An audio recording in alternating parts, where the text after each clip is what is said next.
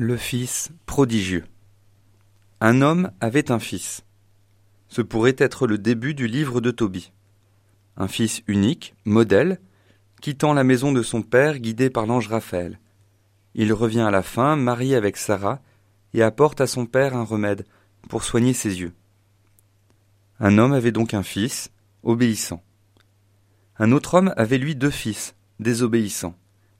D'un côté le cadet, qui part dépenser l'argent de son père et revient affamé et confondu de honte, et de l'autre l'aîné, qui est lui toujours resté près de son père, mais refuse la fête donnée pour son frère, et se tient dehors. Tobie est parti lui aussi, pour recevoir une forte somme d'argent, mais il ne l'a pas dilapidé. Tobie a lui aussi tout reçu de son père, mais il s'en réjouit, sans revendiquer un privilège. Le Fils unique du Père nous dévoile cette filiation heureuse.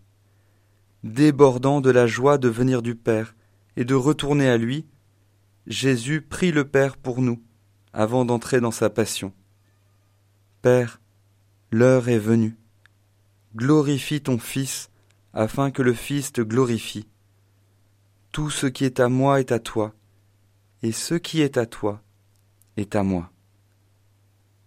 Le Fils unique du Père nous dévoile alors sa prodigalité amoureuse. Pour nous, il a tout donné. Le Seigneur nous a sauvés pour nous rendre semblables à lui et nous faire vivre éternellement de son amour.